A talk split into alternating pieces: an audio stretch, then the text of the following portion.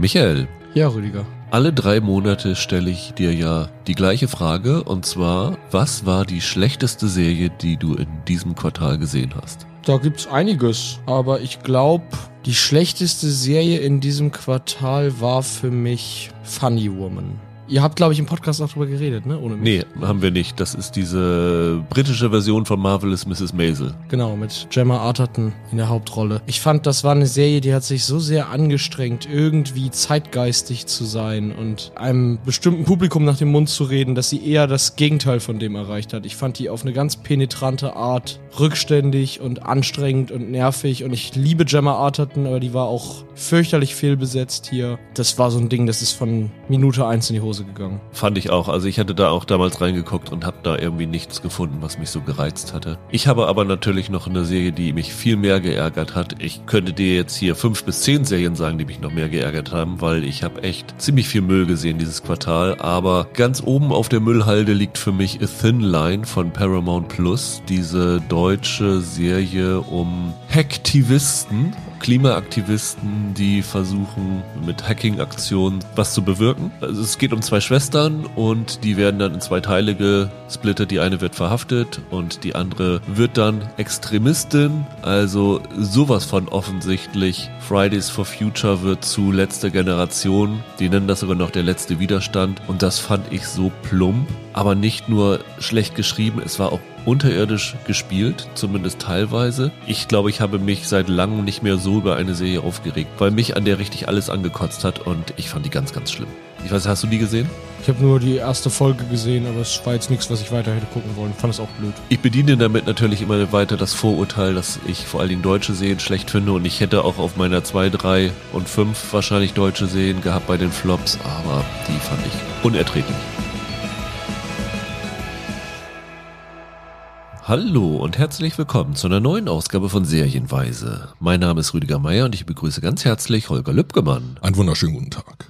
Nachher kommt noch Michael dazu, denn dann sprechen wir, wie ihr unschwer am Cold Open hören konntet, über die besten Serien des ersten Quartals 2023. Holger, ich glaube, wenn wir durch sind, frage ich dich am Ende auch nochmal, was so deine Tipps sind. Okay. Haben wir so einen kleinen äh, Rundumschlag. Aber du bist da, weil wir über eine neue Serie sprechen wollen, die heute bei Prime Video startet und die bei dir auf deiner Liste waren der Serien, auf die du dich in diesem Jahr am meisten freust. Ja, genau. Nämlich es ist The Power, eine Science-Fiction-Serie aus Großbritannien. Und die zählt dann fürs zweite Quartal schon? Nee, die zählt fürs erste Quartal schon. Also die kannst du nennen Okay. am Ende, wenn du die so Okay. gut findest. Das werden wir nachher sehen. Also ich kann nur mal verraten, dass ich sie jetzt vorgezogen habe, weil sie bei mir nicht auftaucht und ich und Michael nachher nicht drüber sprechen werden. Deswegen wollten wir das jetzt aber hier nicht durchrutschen lassen und nächste Woche ist auch schon sehr voll. Deswegen diese Woche schon. Wir würden uns natürlich auch sehr freuen, wenn ihr uns verratet, was eure bisherigen Favoriten des Halbjahrs wart. Vielleicht auch Serien, die wir noch nicht gesehen haben, damit wir dann nicht zu viel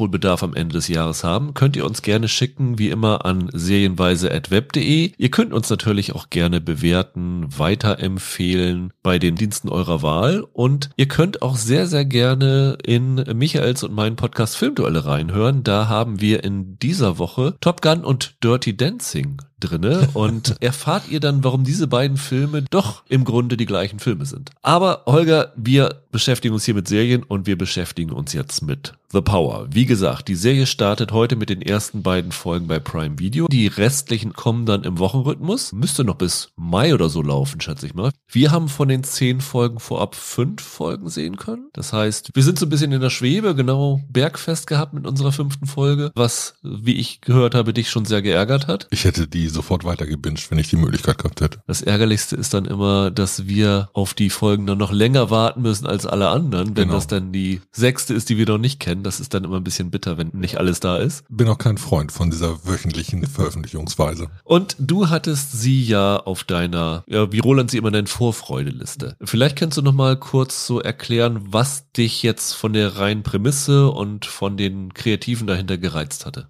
Der Roman, der die Vorlage bildet von Naomi Elderman. 2016 ist der, glaube ich, rausgekommen. Das war so ein kleiner Hit.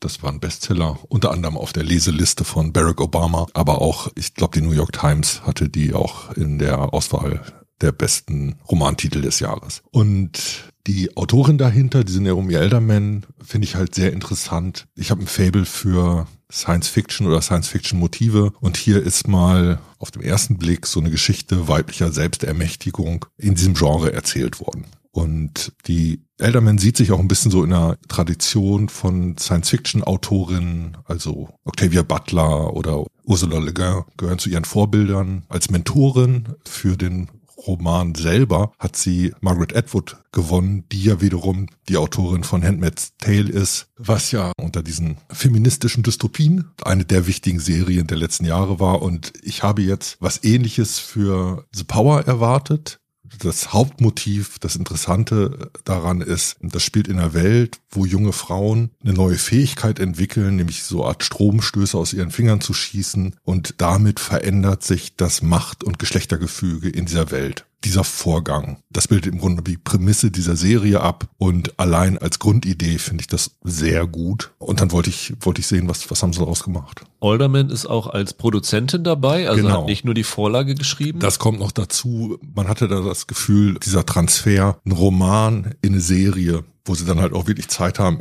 Charakterentwicklung zu betreiben, der ist da in guten Händen. Finde ich ganz interessant, dass so Romanautoren und Romanautorinnen in der letzten Zeit öfter in diese ja. Serienadaption involviert sind. Ja. Also in 14 Tagen kommt bei Apple wieder noch eine Serie mit Jennifer Garner, The Last Thing He Told Me. Da ist die Autorin der Buchvorlage auch als Autorin für die einzelnen Folgen ähm, vermerkt. Also äh, ist eigentlich ein ganz guter Trend, weil die kennen sich mit dem Stoff am besten aus und ich glaube, die können es eher hinkriegen, dass die wie immer notwendigen Anpassungen auf ein anderes Medium dann die Vorlage nicht zu sehr verändern. Das ist eigentlich ein guter Trend. Anpassungen ans andere Medium muss es immer geben. Ich glaube, die Leute, die ihre Romanverfilmung besonders genau haben wollen, die dazu pedantisch sind, die werden eigentlich immer enttäuscht in einem anderen Medium. Das heißt, irgendeine Form von Freiheiten muss man sich nehmen. Weshalb es wiederum auch wichtig ist, auf der Seite der Serien- oder Filmemacher dann Leute zu haben, die ihr Handwerk verstehen. Aber im Idealfall kann durch so eine Konstellation natürlich die Tonalität von so einer Novelle vielleicht transportiert werden. Und ich glaube, das ist oft etwas, was sich die Leute wünschen würden, wenn das klappen würde. Also die Elderman selber hat gesagt, sie hat hier gemerkt, dass es Stärken und Schwächen gibt. Sie findet Sachen in der Serie besser gelöst als im Roman, weil die Limitierungen im Roman andere waren als zum Beispiel ein Bild, das visuell überzeugt.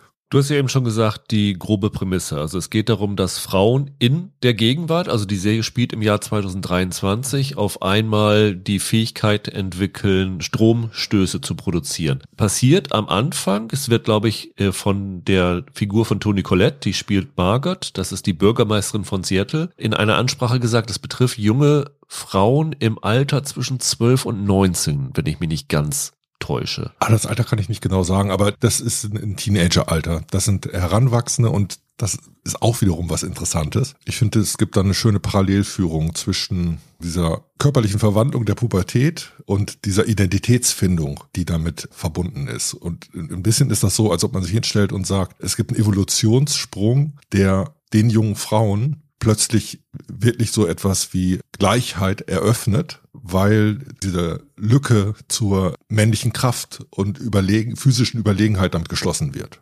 Man muss sagen, es sind keine Superkräfte oder sowas, sondern es ist hier wirklich eine genetische Mutation, eine Anpassung, wie es in der Menschheitsgeschichte viele gegeben hat. In Frauen wächst ein neues Organ. Genau. Und zwar im Schlüsselbein, am Schlüsselbein ja, irgendwo da. Da so. Also das wird so relativ schnell auch so entdeckt, wo das alles herkommt. Jetzt könnte man denken, okay, das ist jetzt wieder die neueste Teen Fantasy-Geschichte, von der wir jetzt schon hunderte gehabt haben. Es passiert im Laufe dieser Folgen eine Entwicklung und ich finde, das sollte man sagen, weil es sonst so diese falsche Vorstellung gibt, worum es hier in der Serie geht, dass diese Mädchen, die diese Kraft besitzen, in der Lage sind, die an andere Frauen zu übertragen. Also dieses, nennen wir es Organ, existiert in allen Frauen. Es ist nur bei den Älteren rudimentär, also nicht aktiviert und die Teenagerinnen können das bei den anderen aktivieren. Und so wird das Ganze dann nicht eine Teenager-Geschichte, sondern eine, ja, Frauengeschichte und wie Frauen mit Macht umgehen. Ja, ich glaube, man kann sogar noch weiter fassen. Erstmal hast du komplett recht. Man darf jetzt nicht glauben, dass das ein Young Adult Stoff ist. Ja. Das ist es nämlich, nämlich wirklich nicht. Auch wenn vom Cast junge Frauen im Mittelpunkt stehen. Es gibt aber genauso gut jetzt die männliche Reaktion darauf, zum Beispiel. Das ist auch ein großer Teil dieser Erzählung. Wie würden Gesellschaften damit umgehen? Das Ganze hat sogar eine globale Perspektive, also insgesamt spielt diese Geschichte auf vier Kontinenten, dass die in unterschiedlichen Gesellschaften unterschiedliche Reaktionen provozieren. Das Ganze ist ein multiperspektivisches Erzählen. Das ist aufgegliedert grob in fünf Erzählstränge, die an unterschiedlichen Orten spielen und Frauen in unterschiedlichen Lagen entwickeln diese Kraft und provozieren damit unterschiedliche Reaktionen ihrer männlich dominierten Umwelt. Das ist schon mal ein toller Angang. Hat mir gefallen, dass sie das in der Form aufgelöst haben. Lass uns doch mal kurz die Schauplätze zusammenfassen. Also den einen habe ich schon erzählt, die Toni Collette spielt die Bürgermeisterin von Seattle. Das ist der eine Schauplatz. Die hat eine Tochter, mit der sie so ein bisschen entfremdet ist, die diese Gabe, wie es auf Deutsch heißt, entwickelt. Das ist, glaube ich, der Mittelpunkt. Ja. Man, man kann sagen, von da läuft die Geschichte los in gewisser Art und Weise. Das ist die Hauptperspektive, die wir erstmal einnehmen. Eine andere ist in Großbritannien. Da ist diejenige, die die Gabe entwickelt, Roxy, die gespielt wird von Ria Smitrovic. Das ist die illegitime Tochter des größten Gangsterbosses von London. Genau. Eddie Marson. Gesicht, das man auch kennt. Und im Grunde genommen ist das eine Gangs of London Variante. Ja, genau. Der dritte Schauplatz ist in einem fiktiven osteuropäischen Land. Wenn ich mich nicht ganz täusche, war es in der Buchvorlage ein reales Land. Das haben sie dann hier in Moldova oder sowas umbenannt. Tatjana heißt sie, wird gespielt von Zrinka Svitesic. Moldova klingt jetzt so, als ob der eine Avengers-Film Ja. gespielt hat, aber das war noch anders, ne? Die ist eine ehemalige Leistungsturnerin, die immer davon geträumt hat, bei den Olympischen Spielen mitzumachen, die mit einem Minister aus dem Land verheiratet wurde, der jetzt der Präsident des Landes ist. Ja, das ist so ein autokratisches Regime offensichtlich. Der vierte Schauplatz ist in Nigeria. Das ist der einzige, wo man sagen könnte, es wird vorwiegend aus einer männlichen Perspektive erzählt, weil die wichtigste Figur hier ist Tunde, wird gespielt von Tohib Jimo, den Sam Obisanya aus Ted Lasso. Der spielt einen Journalisten, der diesem Phänomen auf der Spur ist. Und das ist ja auch eine ganz interessante Geschichte. Dessen Kollegin und gute Freundin ist eigentlich dieser Geschichte erst auf der Spur und er macht dann mit dieser Geschichte eine Karriere. Das ist ja noch ein ganz interessanter Dreh dabei. Ja, das ist diese Ndudi. Wie groß deren Rolle noch wird, weiß ich aber zum Beispiel nicht. Also da bin ich mir nicht ganz sicher, ob die nicht noch eine größere Rolle spielt, als es in den ersten Folgen aussieht. Der fünfte Schauplatz ist in Saudi-Arabien. Da sehen wir, wie der Tunde dahin reist und protokolliert, wie die Frauen dort gegen ihre Unterdrückung aufbegehren. Das ist eine Geschichte, die vielleicht so die größte Überschneidung mit unserer aktuellen Gegenwart ist, würde ich fast sagen. Es gibt noch eine weitere Geschichte, da geht es um eine Weise. Ich glaube, das ist auch eine der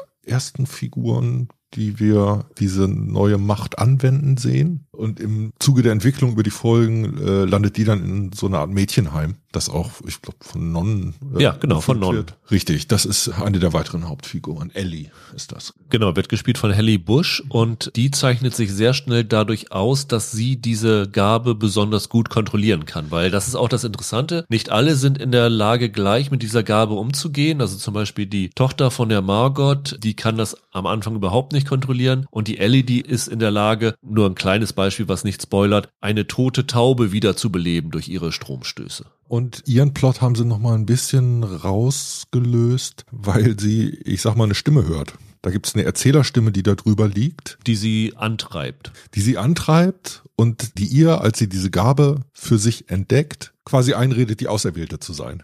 Und dann wechseln wir immer zwischen diesen Schauplätzen hin und her. Das ist insofern durch diese Erscheinungsweise ein bisschen schwierig, weil ich das Gefühl habe, dass man einige der Figuren zumindest am Anfang mal eine Woche gar nicht sehen wird. Genau so ist es. Also ich glaube, in der vierten und fünften Folge haben sie jeweils einen dieser Stränge komplett liegen lassen.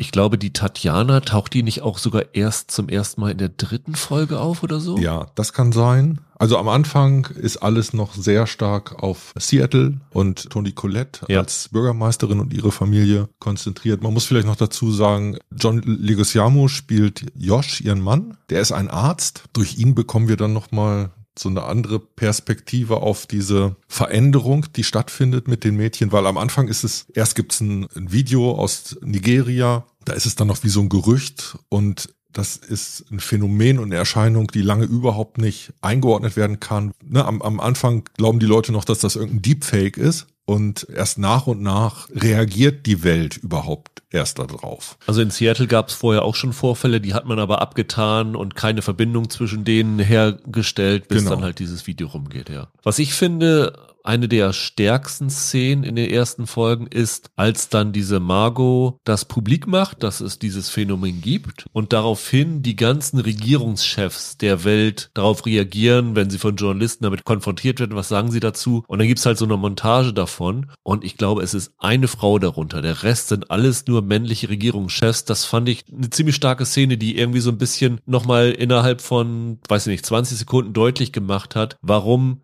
diese Geschichte erzählt wird, nämlich dass diese Machtverschiebung zwischen Männern und Frauen jetzt kommt. Die ganze Serie konterkariert diese Welt, weil es eine Romanautorin ist, weil ein Großteil der Hauptrollen von Frauen gespielt werden. Es gibt zwei größere männliche Rollen, würde ich sagen.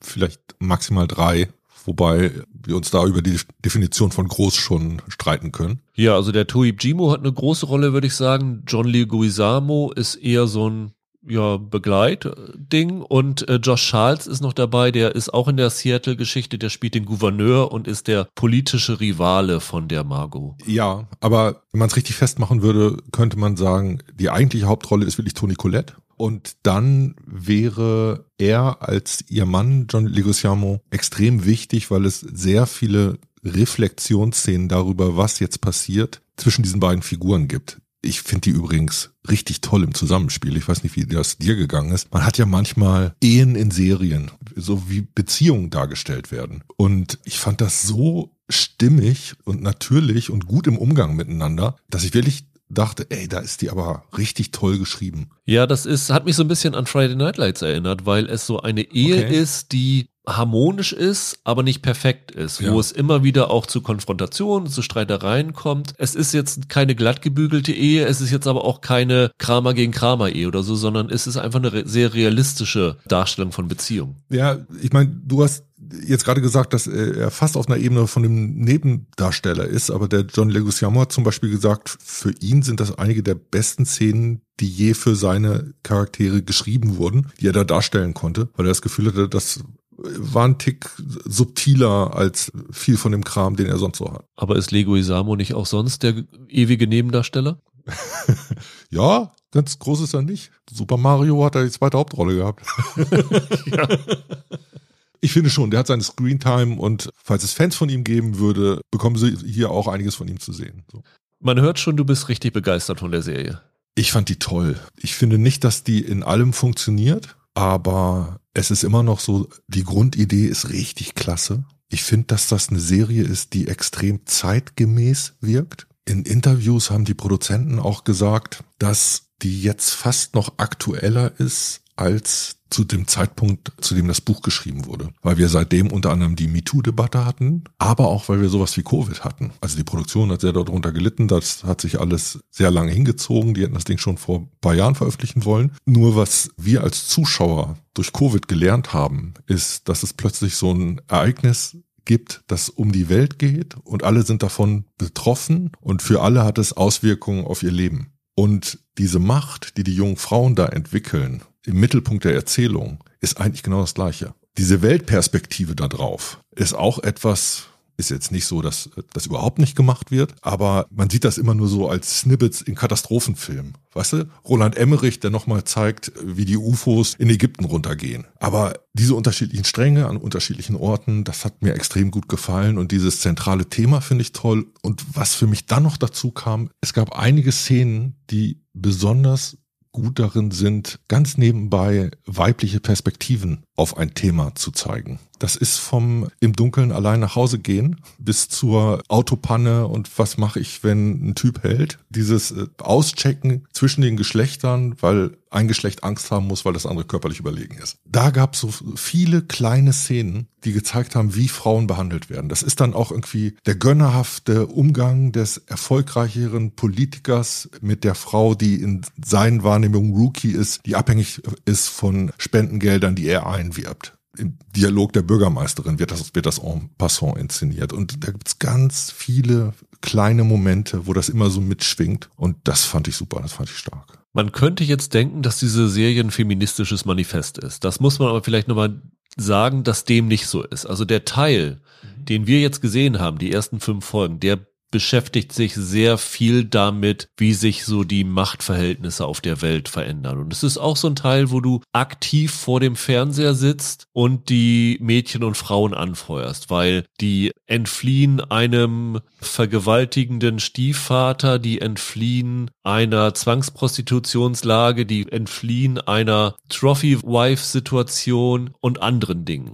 Die Serie ist aber mehr als das. Ja, deutlich. Das wird dann in der zweiten Hälfte klar, wenn man sich ein bisschen mit dem Buch beschäftigt hat. Die Serie will vor allen Dingen zeigen, was es bedeutet, wenn jemand Macht hat und wie Macht korrumpieren kann. Und die Frauen, die jetzt so am Anfang diejenigen sind, wo wir denken, ja, jetzt holt euch mal das zurück, was euch zusteht, die werden im Lauf dieser Geschichte sich auch teilweise nicht zurückhalten können und ihre neue Macht so verändern, dass sich die Machtverhältnisse wirklich komplett umkehren und noch in ein Extremes und dass die Männer komplett unterdrückt werden und dass dieses, was immer gesagt wird, ja, gebt Frauen mehr Macht, dann ist die Welt ein besserer Ort. Erstaunlicherweise erzählt die Serie das genau nicht. Das ist ganz interessant. Also die Elderman hat gesagt, sie ist selber mit dieser Grundkonstellation in den Roman reingegangen, wusste aber nicht, wie er ausgeht. Es ging eher darum, für sie anhand dieser Figuren durchzuspielen, wie würden die denn wohl reagieren, wenn sie diese Macht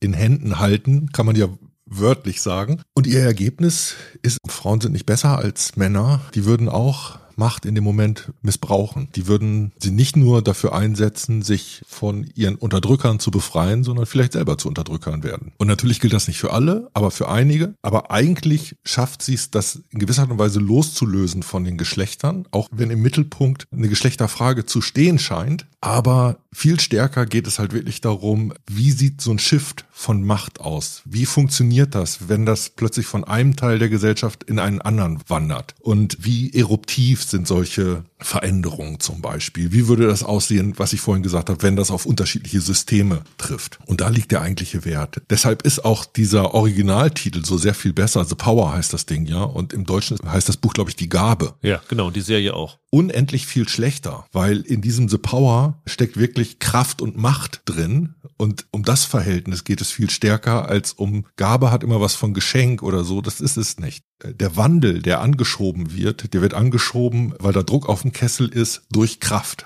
das ist, glaube ich, auch das wirklich das Interessante, dass diese Geschlechterrollen hier nur ein Erzählmechanismus sind und eigentlich was über Machtmissbrauch erzählt wird. In allen Facetten, die es gibt und äh, ganz unabhängig davon, wer diesen Machtmissbrauch ausübt. Und ich glaube, im Verlaufe dieser Serie, in den Folgen, die wir noch nicht gesehen haben, könnte das sogar noch interessanter werden als das, was es bisher gab. Ja, was ich noch ganz schön fand, was die Autorin dazu gesagt hat, ihr ist total wichtig, dass das nicht in irgendeiner Zukunft spielt, sondern dass das Ganze sich möglichst gegenwärtig anfühlt anfühlen sollte. Sie hatte wohl auch mal überlegt, ob sie die ganze Geschichte quasi in die 70er Jahre verfrachtet, aber sie sei dann irgendwann zu dem Schluss gekommen, es geht gerade darum, dass du als Zuschauer dich in diese Situation versetzen sollst, was würde das mit meiner Welt tun? Wenn ein solches Ereignis stattfinden würde. Und ich finde, diesen Angang, den haben sie in der Inszenierung und im Tonfall aufgenommen. Da müssen wir noch drüber reden. Das ist nämlich auch etwas, was diese Serie auszeichnet, meiner Meinung nach. Dadurch, dass es diese jungen Frauen gibt, glaubt man am Anfang immer, das ist jetzt so eine Art dramatische Coming-of-Age-Geschichte. Manchmal fühlt sich das auch wirklich wie so eine Superheldengeschichte an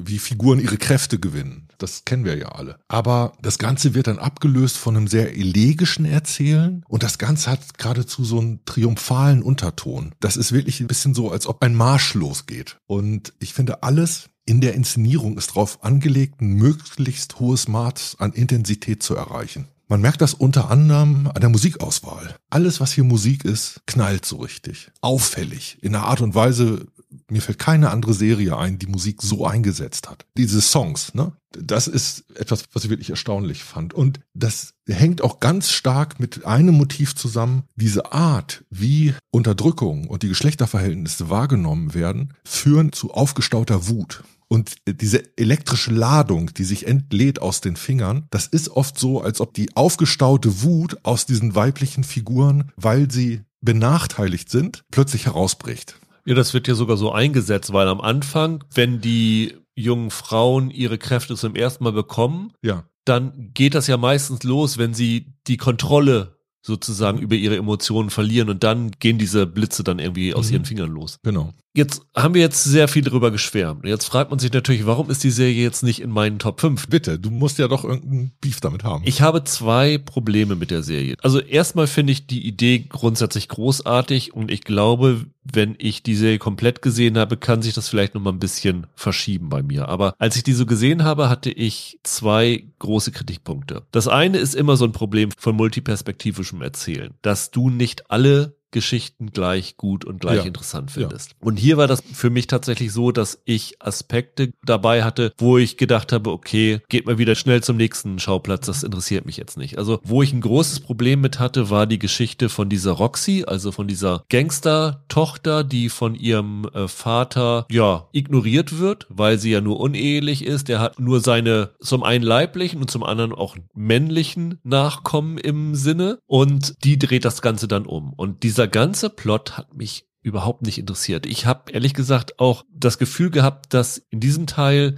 sehr überzogen geschauspielt wird. Also das war mir irgendwie zu sehr ich sag's mal, auf die Fresse gespielt und inszeniert das Ganze, während ich so die anderen Geschichten eher so hintergründiger und subtiler finde. Der andere Plot, der noch so ein bisschen mehr in diese Art geht, der mir auch nicht so gefallen hat, war das mit der Tatjana, also dieser Präsidentengattin. Das war jetzt in den ersten Folgen der Handlungsstrang, der, glaube ich, am wenigsten Zeit bekommen hat. Aber da habe ich auch gedacht, ja, da bin ich nicht traurig drum. Also das waren so die zwei, wo ich dachte, hm, das ist nicht meins. Ich fand halt den ganzen Seattle-Plot ziemlich interessant. Ich fand vor allen Dingen das mit der Ellie super interessant. Okay. Das war mit so mein Lieblingshandlungsstrang. Und ich fand das, was der Journalist wahrgenommen hat in Nigeria und in Saudi-Arabien, nicht weil es seine Geschichte ist, sondern was er dort wahrgenommen hat, das fand ich sehr interessant. Also den Aufstand der Frauen in Saudi-Arabien. Das hatte für mich einen tollen Aspekt dabei. Ich weiß nicht, welche Folge das ist, die vierte, glaube ich, wo es zu so einer Art Aufstand kommt und dann gibt's halt die verschleierten Frauen, die so einen Zug durch die Straßen einer saudi-arabischen Stadt bilden und das ist großartig. Ich finde das eine sehr, sehr starke Folge. Die fand ich wirklich mitreißend. Ja,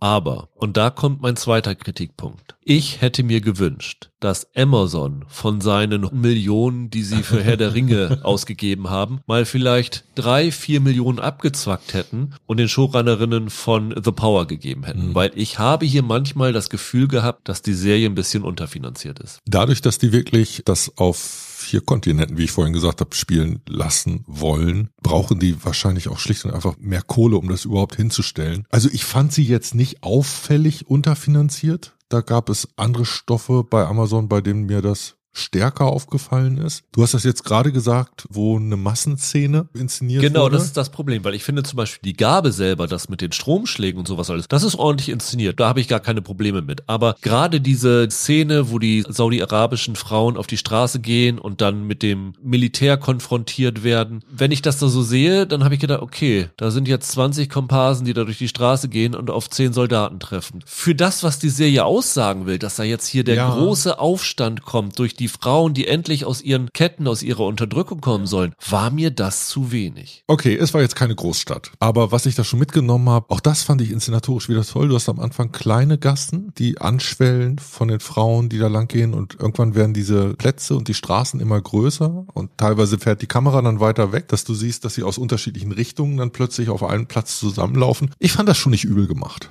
Aber das Problem ist, dass die Straßen größer werden und die Plätze größer werden, aber die Menschenzahl gleich bleibt und das dadurch dann halt noch mickriger wirkt. Also da habe ich echt gedacht, ah Mensch, da ein bisschen mehr reinstecken, weil die Szene selber fand ich stark. Ich fand die Folge super. Das würde ich fast sagen, äh, rein von der Geschichte ist es meine Lieblingsfolge von den fünf gewesen. Aber da hätte ich mir noch ein bisschen mehr gewünscht. Und das sind so meine zwei Probleme, wo, die ich damit hatte. Und die können natürlich am Ende noch aufgehoben werden, wenn jetzt die äh, Geschichte mit der Roxy noch interessanter wird, wenn vielleicht das nicht mehr so auffällig ist in den Szenen, wenn so Massenszenen nicht mehr wichtig sind, wenn es wirklich mehr um Charakterdrama geht, ist die Serie deutlich stärker, als wenn es so um so große Aspekte geht. Ich muss jetzt aufpassen, dass es nicht wie bei der Hello Tomorrow Folge wird, wo ich Michael und dir vorgehalten habe, eine Serie aus den falschen Gründen nicht zu mögen.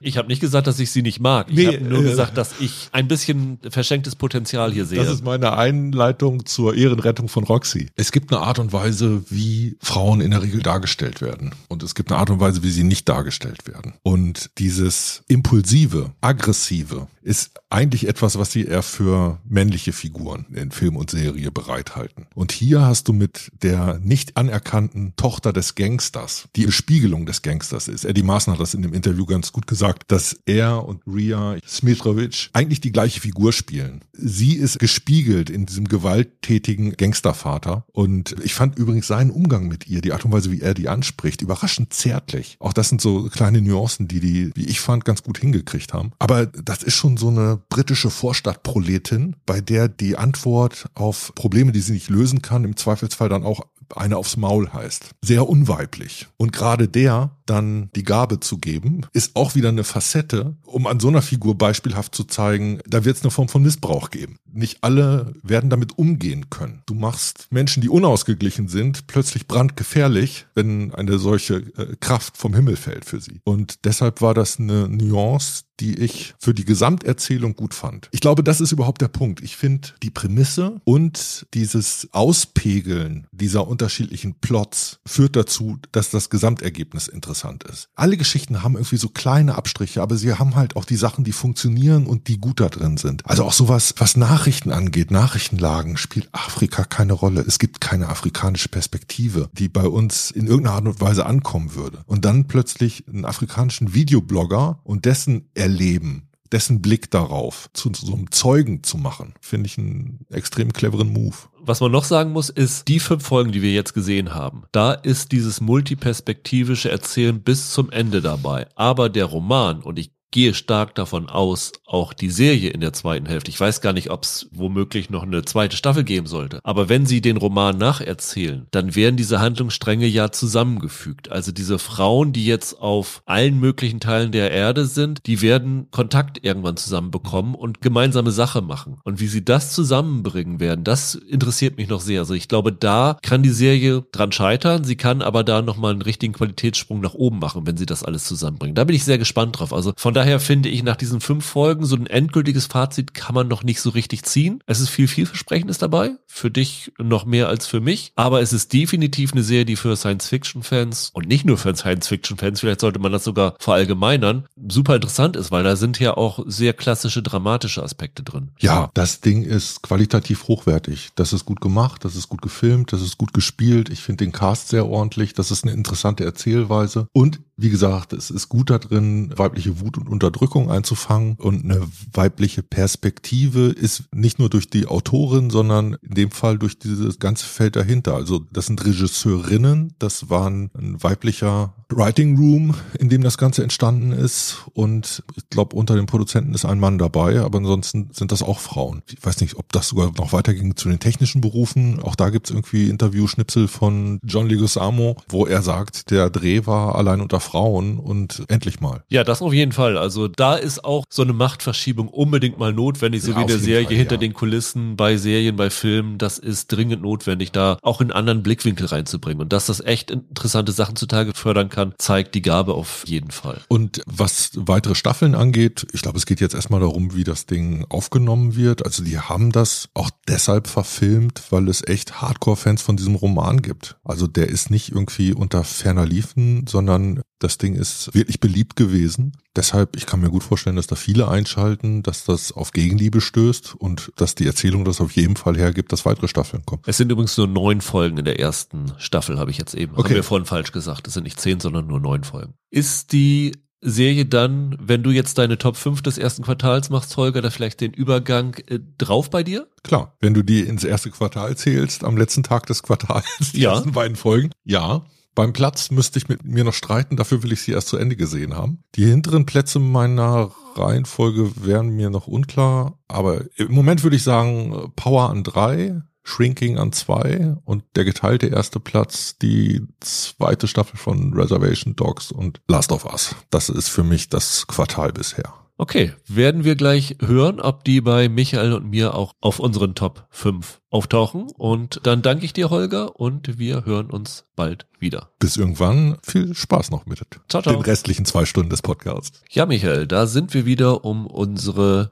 Top 5 aus dem vergangenen ersten Quartal des Jahres 2023 zu küren. Ja. Eine kleine Tradition, die wir seit zwei Jahren pflegen. Und vorher sprechen wir immer kurz darüber, wie uns das Quartal gefallen hat. Ich erinnere mich noch, als wir vor einem Jahr zusammengesessen haben, hatten wir gesagt, dass das Jahr ungewöhnlich gut gestartet war. Ich meine, da hätten wir schon einige Sachen da drauf gehabt, die auch bis zum Ende des Jahres bei uns in den Top Ten geblieben sind. Lass mich lügen, aber war nicht letztes Jahr im ersten Quartal Severance ein Ding? Ja, ich glaube auch Pachinko war in dem Quartal noch. Also ich, Das kann sein, ja. wenn ich mich nicht ganz täusche, waren meine Top 1 und 2 des Jahres da schon. Wie ist es äh, dieses Jahr im ersten Quartal für dich gewesen? Ähnlich gut, schwächer?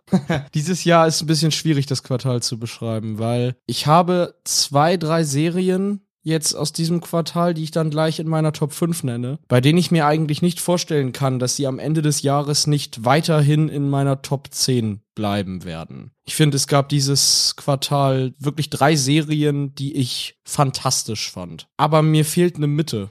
Also ich habe danach noch so ein paar Serien, die mir gut gefallen haben. Und dann kommt sehr schnell sehr viel Schrott. Diese gesunde Mitte gibt es nicht, in der man Serien irgendwie ganz. Weißt du, letzte Woche haben wir über Rabbit Hole gesprochen und gesagt, manchmal ist eine Serie einfach nur nett und das ist auch okay. Aber Rabbit Hole ist eine der ganz wenigen Serien aus dem Quartal, die mir einfallen, über die das zutrifft. Also ich nehme an, bei dir ist das ähnlich. Du hast das ja im Cold Open ein bisschen anklingen lassen. Also ich habe mal zusammengezählt, ich habe grob 45 Serien in Mhm. diesem Quartal gesehen, was ich echt schockierend viel finde. Also da war ich wirklich entsetzt und ich habe wirklich ganz, ganz viel Dreck gesehen. Ich hätte dir hier problemlos eine Flop 10 aus diesem Quartal zusammenstellen können. Vieles, was mich wirklich sehr, sehr geärgert hat. Sachen, über die wir auch geredet hatten. Chemie des Todes zum Beispiel oder sowas. Ich hatte aber nicht das, was du hast, das andere Extrem. Das fehlt bei mir. Ich habe wirklich Probleme gehabt, dieses Quartal eine Top 5 zusammenzustellen. Ich habe viel Mittelmaß gesehen, ich habe viel Nettes gesehen, aber nichts, was mich wie Severance oder so letztes Jahr umgehauen hat. Und wir sind ja immer schon so ein bisschen voraus. Also ich habe schon ein paar Sachen gesehen, die im April kommen und ich habe schon zwei Serien, die im April starten, die ich meilenweit über alles stellen würde, was ich jetzt im ersten Quartal gesehen habe. Also anders als du bin ich relativ sicher, dass meine Top 5 mit vielleicht einer Ausnahme keine Chance hat, am Ende des Jahres noch in den Top 10 zu bleiben. Also irgendwie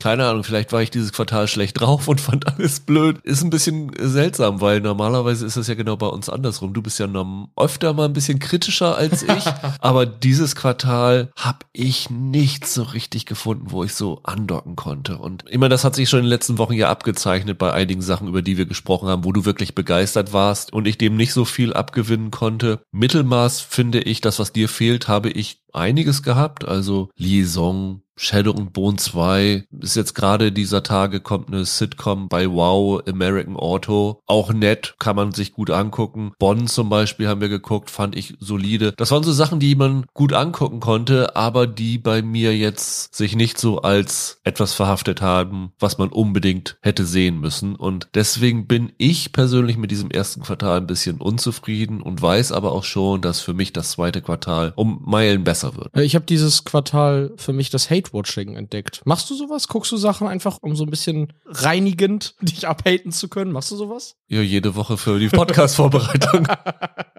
ja, klang so. Das war ja sowas, was ich nie richtig verstanden habe, wieso man eine Serie dann immer weiter guckt, wenn man sie mies findet. Außer aus beruflichem Zwang, Walking Dead elf Staffeln zu verfolgen. Aber ich habe das dieses Quartal ein bisschen für mich entdeckt. Ich schaue immer noch Picard weiter und weiß nicht warum. Ich schäme mich jeden Freitag dafür. Und ich habe ja sogar, obwohl ich damals geschworen habe, dass ich es nicht weiter gucke, ich habe die vierte Staffel You bei Netflix mir angesehen. Keine Ahnung, ich habe mich mit jeder Folge mehr dafür gehasst, aber irgendwie hat es mir dann auf eine blöde Art Spaß gemacht, darüber abzuhaten. Also, das habe ich so ein bisschen für mich entdeckt, dieses Quartal. Jetzt bin ich auch an Bord dieses Phänomens. Im Moment bin ich beim Mandalorian beim Hate-Watchen, weil die Okay. Folge 3 und vor allen Dingen Folge 4 haben mich richtig abgenervt und da bin ich wirklich sehr, sehr frustriert drüber. Das ist auch so ein Ding. Wir haben natürlich noch einige Serien dabei, die aufgrund ihrer wöchentlichen Erscheinungsweise noch nicht komplett in diesem Quartal gelaufen sind. Ich habe auch eine aus Not auf meine Top 5 gesetzt. Etwas, was ich eigentlich nicht machen wollte. Ich wollte so Serien, die noch nicht durchgelaufen sind, die ich noch nicht komplett gesehen habe, noch nicht draufsetzen, aber mangels Masse habe ich das dann jetzt hier doch einmal gemacht. Ja, es war für mich ein wenig ernüchternd, aber ich kann auf jeden Fall allen da draußen versprechen, falls es euch genauso geht, im April kommen einige echte Highlights. Wir machen es wie immer, Michael. Wir haben jeweils eine lobende Erwähnung. Wir gehen dann im Wechsel von 5 zu 1 durch. Wir haben, glaube ich, eine Serie doppelt. Die lassen wir dann, weil sie bei dir weiter unten ist, weg und sprechen dann darüber, wenn sie weiter oben ist. Und am Ende fassen wir dann nochmal zusammen, wie unsere Top 5 gewesen sind. Lass uns loslegen mit unserer lobenden Erwähnung, Michael. Was ist da bei dir? Meine lobende Erwähnung ist die vierte und letzte Staffel von Atlanta. Die ist jetzt bei Disney Plus im Januar gekommen. Und Atlanta ist eine Serie, die wir hier im Podcast immer so ein bisschen vernachlässigt haben, weil wir sie nicht gucken. Also du nicht geguckt hast auch, richtig? Das stimmt, beziehungsweise ich glaube, ich habe mal in die erste Staffel reingeguckt und das ist nicht meine Welt, ganz einfach, weil ich mit Hip-Hop nicht so wirklich viel anzufangen weiß. Geht mir genauso, deswegen hatte ich nie Interesse, da groß reinzugucken, aber ich habe einen Kollegen, der schwört auf die. Und ich habe irgendwann vor, ich glaube, es war so im September oder so, letztes Jahr, habe ich dann mal angefangen, das nachzuholen und habe dann diese drei Staffeln relativ schnell gebinged. Und ich bin vielleicht kein Riesenfan von Atlanta geworden, aber ich finde, die hat immer wieder Folgen, die richtige Kracher sind. Die hat eine super Besetzung und ich respektiere die dafür, was für Perspektiven die irgendwie aufzeigt ungewöhnliche Perspektiven. Donald Glover, Brian Tyree Henry, Zazie Beats sind sensationell in ihren Rollen. Genau, jetzt kam die vierte und letzte Staffel, die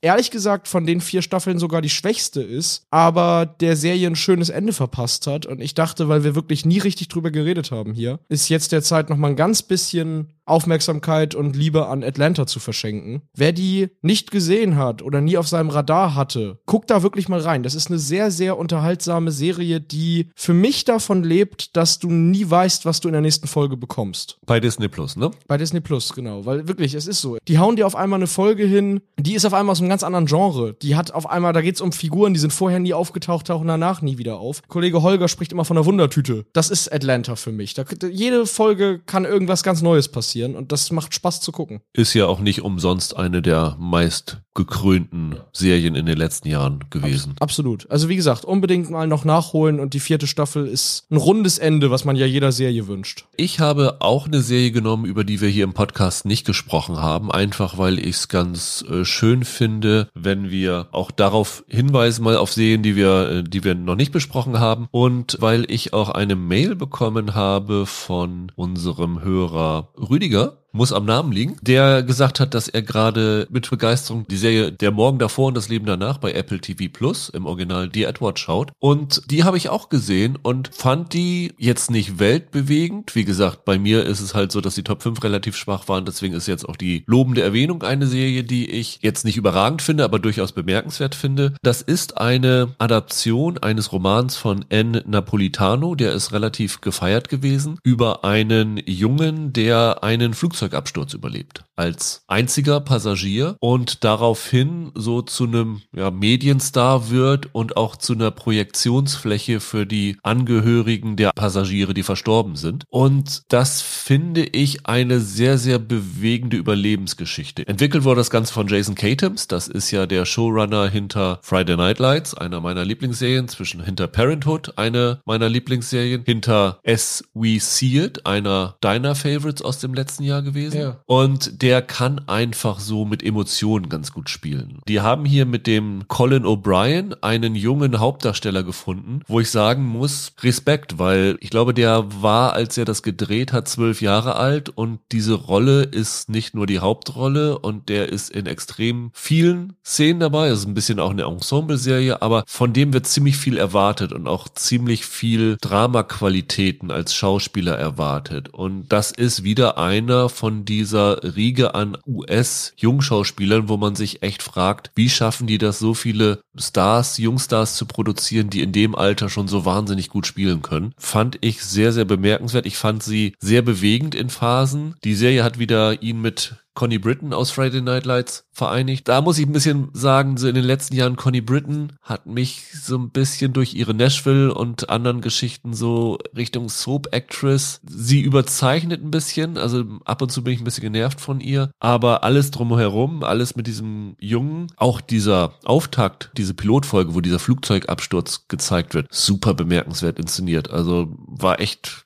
sehr interessant und wer so auf Trauerbewältigung, bewegende Stoffe steht, kann hier bei Dear Edward oder Der Morgen davor und das Leben danach einiges abholen. Ich habe die nicht gesehen, aber Taylor Schilling spielt da auch mit, ne? Genau, die spielt die Tante von dem Überlebenden, Mhm.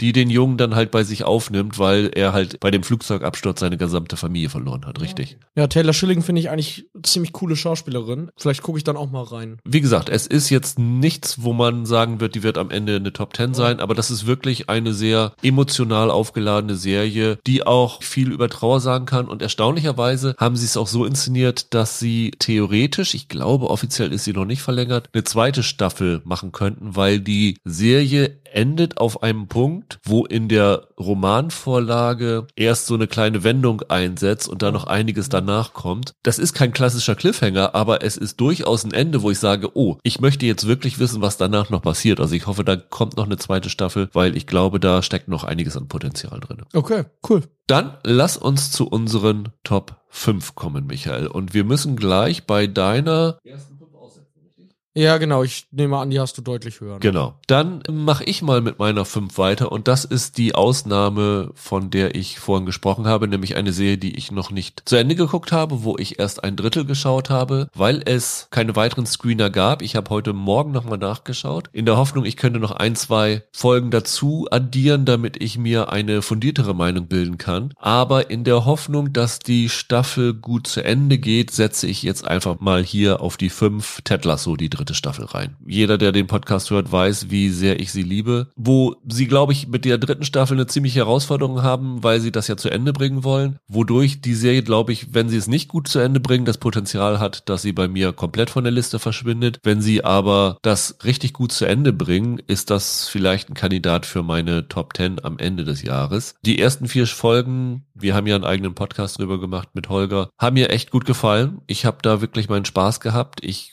finde die Dialoge immer noch toll geschrieben. Ich verbringe einfach gerne Zeit mit diesen Figuren. Ich finde, sie haben in dieser dritten Staffel einige echt amüsante neue Elemente reingebracht mit dem Slatan Ibrahimovic Verschnitt und all dem. Ich würde jetzt hier gar nicht mehr so viele Worte drüber verlieren, weil wir, wie gesagt, eine eigene Folge dazu gemacht haben und da auch schon diese vier Folgen gesehen hatten. Ich kann also nicht leider noch mehr hinzufügen, als was ich da gesagt habe. Es ist einfach eine Wohlfühlserie, wo ich jede Woche, wenn sie kommt oder jede Folge, die ich sehe, mit einem breiten Grinsen vorm Fernseher oder vorm Monitor sitze und einfach eine gute Zeit habe. Und es gibt einfach zu wenige Serien aktuell, die das bei mir auslösen. Also wo ich wirklich mit Freude und Spaß dabei bin und nie das Gefühl habe, dass ich Arbeit habe, sondern dass ich einfach hier mich gut unterhalten fühle. Und das ist für mich Ted Lasso und deswegen ist sie bei mir noch auf der 5 drauf. Ja, mal sehen, wie die weitergeht. Ja, Michael, deine 4, was hast du zu bieten? Ja, ich hatte die letztes Jahr, hatte ich sie noch auf dem Jahresend-Podcast. Das schafft sie dieses Mal vielleicht nicht ganz. Aber ich möchte nochmal auf die wunderbare Serie The Legend of Vox Machina hinweisen, von der jetzt die zweite Staffel im Januar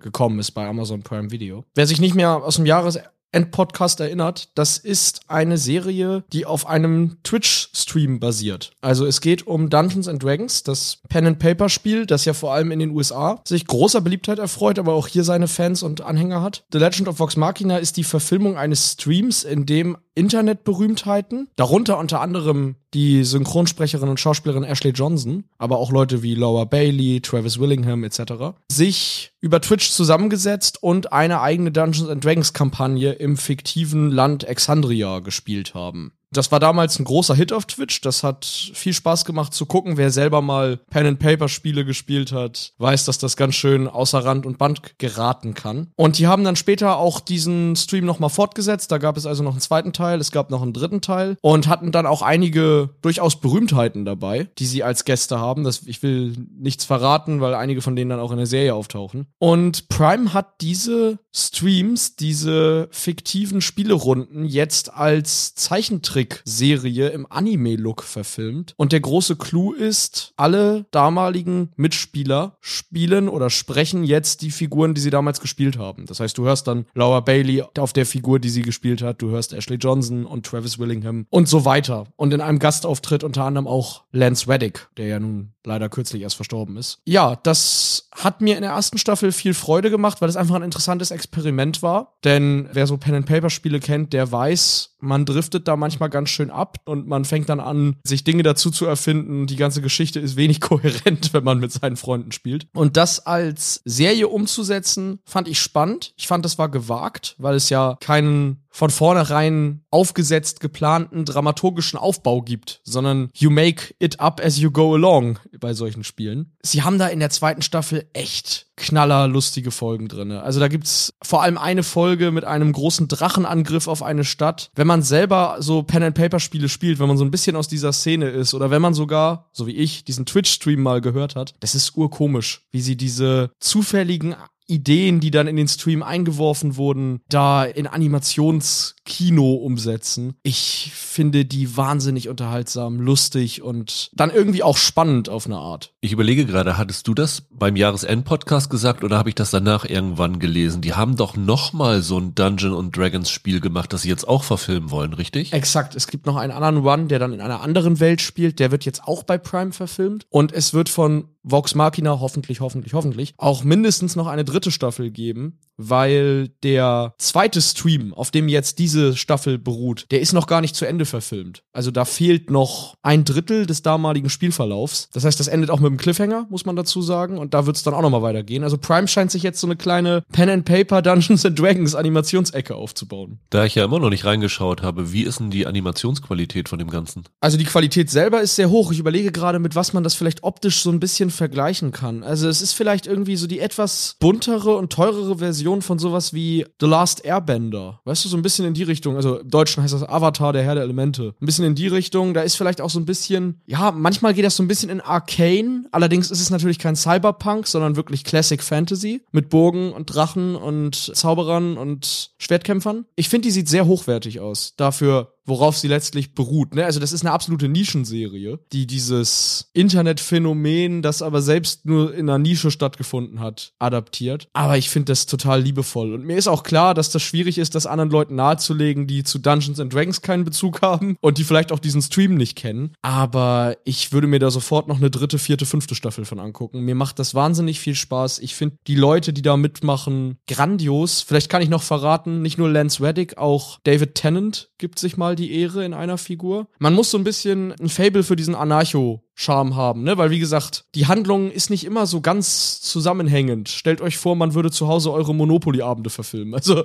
das geht manchmal ganz schön drunter und drüber, aber wenn man sich darauf einlassen kann, ist das im Animationsbereich echt ein Klopper. Meine vier ist auch eine Jugend-Fantasy-Serie, nämlich Lockwood und Co. bei mhm. Netflix. Haben wir auch drüber gesprochen? Ich glaube, wir sogar zusammen, Michael, ne? Und du warst ja auch sehr angetan davon. Ja, die war sehr hübsch. Das ist, glaube ich, dann eine, wo wahrscheinlich bei dir eine der wenigen, die ins Mittelmaß gefallen ist. Die wäre bei mir vielleicht so Platz 8 dann gewesen, ja. ja. Ich würde die auch ganz gerne erwähnen, weil ich immer noch ein bisschen angepisst bin, dass Netflix die immer noch nicht offiziell verlängert hat. Und je mehr Wochen ins Land ziehen, desto mehr wächst bei mir die Sorge, dass da auch nichts mehr kommt, dass sie mal wieder sagen, nö, wir stellen das ein, weil wir nur 90 Millionen und nicht, wie wir erwartet haben, 150 Millionen erreicht haben. Hatten wir nicht das sogar im Podcast damals schon vermutet, ja. weil gerade diese Young Adult Fantasy Stoffe, da haut Netflix zig von im Jahr raus, aber sie führen kaum eines weiter. Das ist merkwürdig, was sie da machen. Und das wäre in diesem Fall wirklich ärgerlich, mhm. weil nicht nur wir fanden die Serie gut. Ich glaube, bei Rotten Tomatoes zum Beispiel ist die in den hohen 90ern zumindest mit positiven Bewertungen. Die hat zumindest so bei Kritikern eine kleine Welle gemacht und wer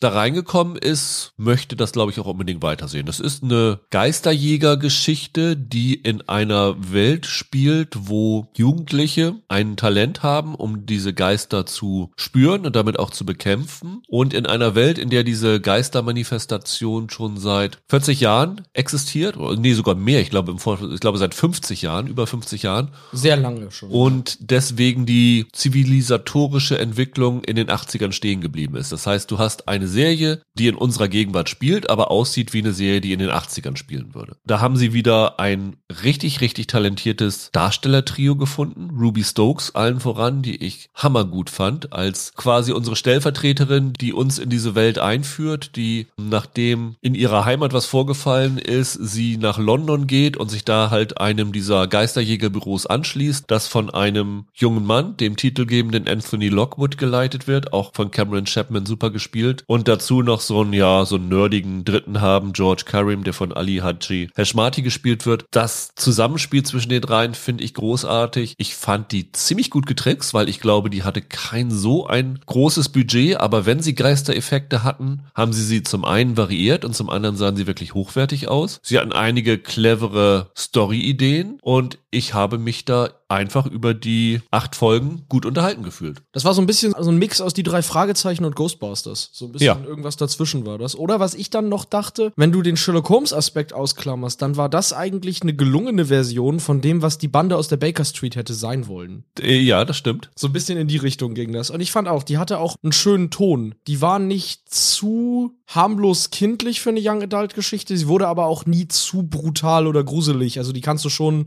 in der Altersspanne gucken, für die das gedacht ist. Mir hat die auch, die war erstaunlich charmant und hatte ein gutes Worldbuilding. Das ist ja oft bei solchen Stoffen entscheidend. Ne? Man hatte hier wirklich das Gefühl, doch, das ergibt Sinn, das ist in sich irgendwie schlüssig und man taucht da gerne ein. Und ich glaube, ich habe auch verstanden durch diese Serie, warum so Sachen wie 80er Stoffe im Moment so populär sind. Weil ich glaube, man würde erstmal vermuten, ja, die Leute, die in den 80ern aufgewachsen sind, machen jetzt heute Serien und wollen sie ihre Zeit wieder zurückbringen oder die 80er sind irgendwie eine lustige Ära gewesen, was so Looks angeht, sondern ich glaube einfach, die 80er und die 90er würden vielleicht auch noch gehen, aber das sind so die Epochen, wo wir noch keine Smartphones hatten, wo Information noch nicht allgegenwärtig gewesen ist, wo es noch Kommunikationsprobleme geben konnte, weil du nicht einfach jemanden anrufen kannst. Und das zeigt so ein bisschen, dass diese aktuelle Welt, in der wir leben, dass du jederzeit Informationen haben kannst, dass du jeden jederzeit kontaktieren kannst, dass das, was so Geschichte erzählen und gerade Mystery-Sachen und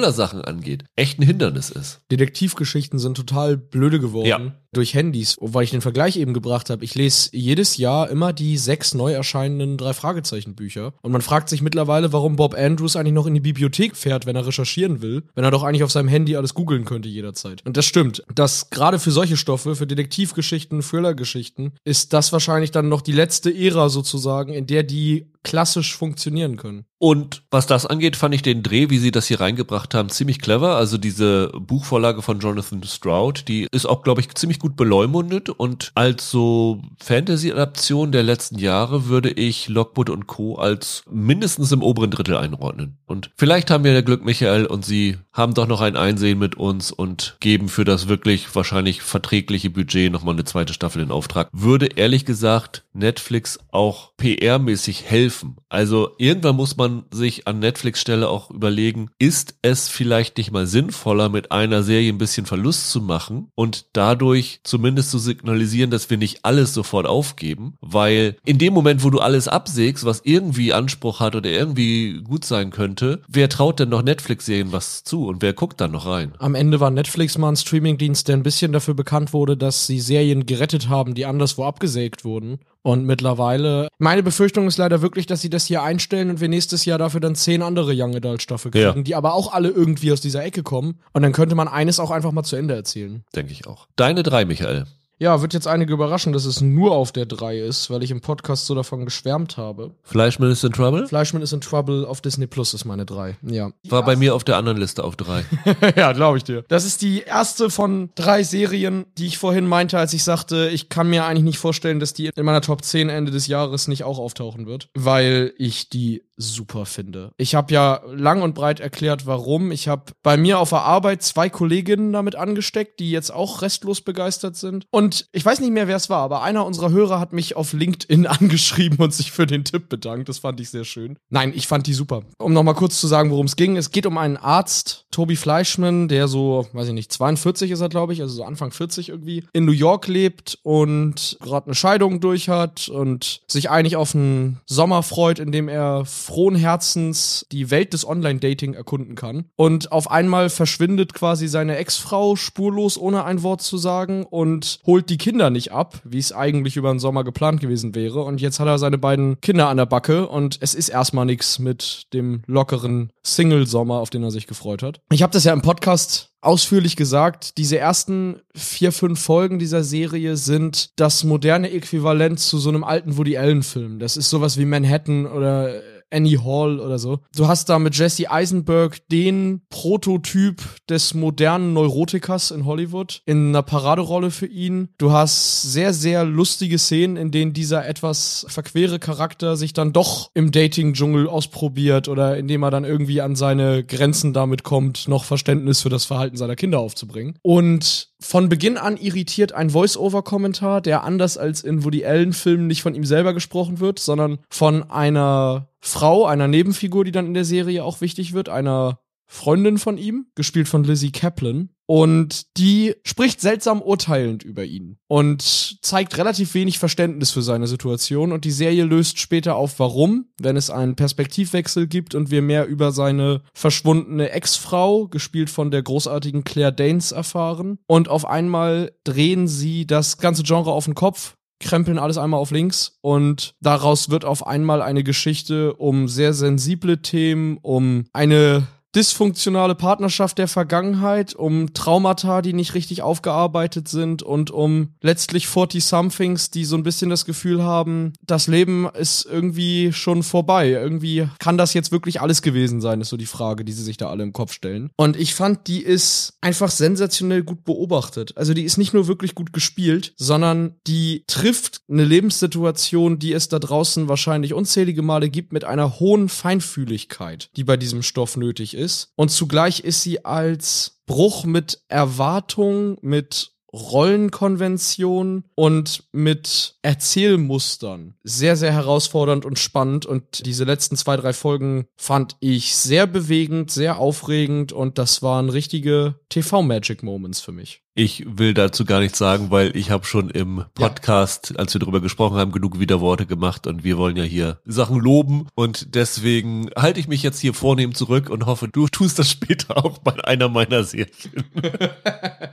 Meine drei ist eine Serie, die ich euch verdanke weil das war eine Bitte von euch, dass wir darüber sprechen im Podcast und die haben wir uns dann angeschaut und da bin ich sehr, sehr dankbar drüber, weil das war definitiv eine in diesem schwachen Quartal, die mir am meisten Freude gemacht hat. Das ist die Newsreader bei Arte. Eine Serie mit Anna Torf, auch aus Fringe, die eine Nachrichtensprecherin im Australien der 80er Jahre spielt, die sich dort gegen eine Männerriege versucht durchzusetzen und etablieren, also so einen alternden Anchorman und sexistische Vorgesetzte und das Ganze dann im Zusammenspiel mit einem jungen, mindestens ebenso ehrgeizigen Kollegen, mit dem sie mit eine Beziehung eingeht und mit dem sie so langsam karrieremäßig nach oben klettert. Und die Serie verkettet historische Ereignisse mit fiktiven Geschehnissen und macht das meiner Meinung nach ziemlich gut. Es spielt über einen Zeitraum von, ich glaube, so grob einem halben Jahr Nämlich es geht los mit der Challenger-Katastrophe im Januar 1986 und endet mit Tschernobyl. Es sind sogar noch weniger, ne? Es sind, glaube ich, so nur vier Monate da. Also Tschernobyl war im April vielleicht. Also genau, ist genau. relativ dicht alles. Ja. Und flechtet dort bekannte Ereignisse wie Tschernobyl und Challenger ein, aber auch lokale australische Ereignisse wie ein Terroranschlag oder solche Geschichten. Und das fand ich wirklich klasse, weil ich habe viel gelernt über australische Geschichte, was ich vorher nicht wusste. Ich fand sie exzellent gespielt. Die war toll schrill ausgestattet mit hässlichsten 80er Jahre Schulterpolstern und Friesen und sowas alles. Sag sowas nicht, es kommt alles wieder. Also ja, ich hoffe nicht. Also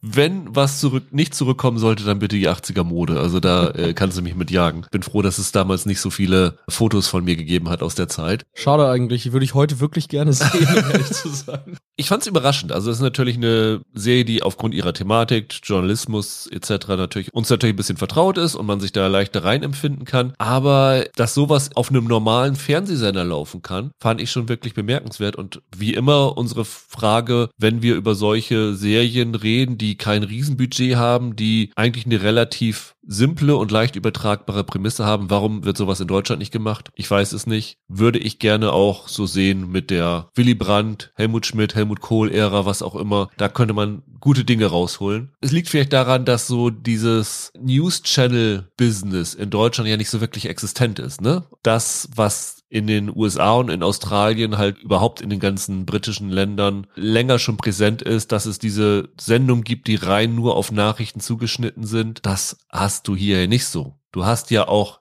in Deutschland lange Zeit nur Nachrichtensprecher und Nachrichtensprecherinnen gehabt und nicht Nachrichtenmoderatoren gehabt. Deswegen ist es vielleicht nicht so leicht, das in Deutschland rüberzubringen. Aber es ist einfach eine simple Prämisse und sie ist gut umgesetzt, sie ist exzellent besetzt und ich freue mich auf die zweite Staffel, die jetzt kommt. Ich glaube, das wäre eine Serie, vielleicht jetzt nicht mit genau dieser Prämisse, aber in Newsredaktionen oder so, die du wunderbar in Deutschland machen könntest. Also keine Ahnung, nimmst du das Jahr 1977 und nimmst dir zum Beispiel die Entführung der Landshut oder so als, Ja, einen, ja, ja. als einen Eckpfeiler. Ich glaube, wenn du irgendwie von August bis Dezember 1977 gehst, da kannst du zwei Staffeln draus machen mit Kram, der da in Deutschland politisch passiert ist. Ja, keine Ahnung, da müsste man hier ein bisschen mehr Mut vielleicht haben, solche Konzepte mal auszuprobieren. Deine zwei, Michael. Vielleicht auch sozusagen überraschend, dass es dann nur die zwei ist, denn auch von der habe ich sehr geschwärmt. Aber ich hätte mir ja nicht erträumen lassen, dass wir Sylvester Stallone nochmal so gut in etwas sehen, wie es in Tulsa King auf Paramount Plus der Fall ist. Das Tolle an dieser Serie ist, ich hätte, glaube ich, wirklich nicht gedacht, dass Stallone so lange nach Copland nochmal an dieses schauspielerische Niveau ranreicht, dass er in Copland, ich glaube 1997, gezeigt hat. Und gleichzeitig hätte ich auch nicht gedacht, dass er sich nach der wirklich legendären Gurke Stopp oder meine Mami schießt, nochmal als Komiker versucht. Das tut er hier in Teilen, weil Tulsa King erstaunlich lustig ist. Das ist gerade deshalb überraschend, weil wenn man jetzt nur die Inhaltsangabe kennt, ne, ein alter Mann aus dem organisierten Verbrechen versucht auf dem Land ein Gangster-Imperium aufzubauen, scheitert zu Beginn an den banalsten Dingen und hat dann auch noch einen direkten Gegenspieler von der Polizei in seinen engsten Reihen. Da klingeln ja erstmal die Breaking Bad Alarmglocken. Das klingt ja alles sehr nach dieser Serie. Aber du hast das gesagt in unserer Podcast-Runde. Tulsa King ist vor allem in den ersten Folgen mehr eine Workplace-Comedy als eine Mafia-Serie. Ja. Da ist total viel von dran. Das hat wirklich diesen Charme. Und das ist auch überraschend, weil hinter der Serie mit Terrence Winter, dem Boardwalk Empire Schöpfer und Taylor Sheridan, dem Genie hinter allem, was mit Yellowstone zu tun hat. Zwei Autoren stecken, die jetzt auch eher nicht für ihre komödiantische Ader bekannt sind. Aber Tulsa King ist richtig, richtig lustig. Ich glaube, wir haben da ausführlich über die Szene erzählt, wenn er in der ersten Folge seinen One-Night-Stand hat und die gute Frau am nächsten Morgen deutlich nüchterner nicht glauben kann, wie alt er dann doch ist, weil er doch deutlich jünger auf sie wirkte im alkoholisierten Zustand. Und dann panisch die Flucht ergreift, als er ihr sein wahres Alter nennt. Das ist super lustig. Die Serie ist wirklich zum Schießen in den ersten paar Folgen. Das war bei mir eine Serie, die sich um den fünften Platz gestritten hat. Und vielleicht sogar um mehr, aber es ist eine Serie, wo ich auch immer noch nicht mehr als drei Folgen geschafft habe aus Zeitgründen, die ich aber definitiv bis zum Jahresende äh, weiterschauen werde. Und ich habe mich jetzt einfach für Ted Lasso entschieden, weil ich wusste, dass du Tulsa King drauf haben wirst. Aber ich habe mich bei den ersten drei Folgen wirklich gut unterhalten gefühlt. Ich habe Stallone seit Jahren nicht mehr so gut gesehen, wobei ich ihn auch in den Creed-Filmen sehr mochte. Aber das ist so eine Seite von ihm, die ich so nicht kannte, die mir wirklich Spaß gemacht hat, die ich nicht von ihm erwartet hätte. Er hat natürlich den Vorteil, dass die Dialoge gut geschrieben sind, Ja. also dass der Humor aus den Drehbüchern entsteht und er eigentlich nicht viel mehr machen muss, als er selbst zu sein und der Humor dadurch entsteht, dass halt Sylvester Stallone in dieser Situation drin ist. Absolut. Sein Gesichtsausdruck ist meistens so ein bisschen stoisch tump und er begutachtet, wie die Provinzler sich so verhalten in ihrer Welt, ja. Aber wenn du als Schauspieler in der Lage bist, deine Limitation zu deinem Vorteil einzusetzen, das ist ja auch irgendwie eine hohe Kunst. Ja, ja, absolut. Und ich finde, wir haben im Podcast ganz viel darüber geredet, wie lustig diese Serie ist. Und ich habe ja nun schon die ganze Staffel gesehen und finde, man muss über Tulsa King auch sagen, die ist auch wirklich richtig clever. Wie du sagst, man sieht hier Stallone, wie man ihn eigentlich noch nie zuvor gesehen hat. Stallone hat die letzten Jahre immer so John Wayne-Typen gespielt, so konservative Rebellen. Weißt du, so einen US-amerikanischen Archetypen. Aber in dieser Serie ist er ein Boomer. Sein ganzes Alpha-Männchen-Gehabe wird hier ja immer wieder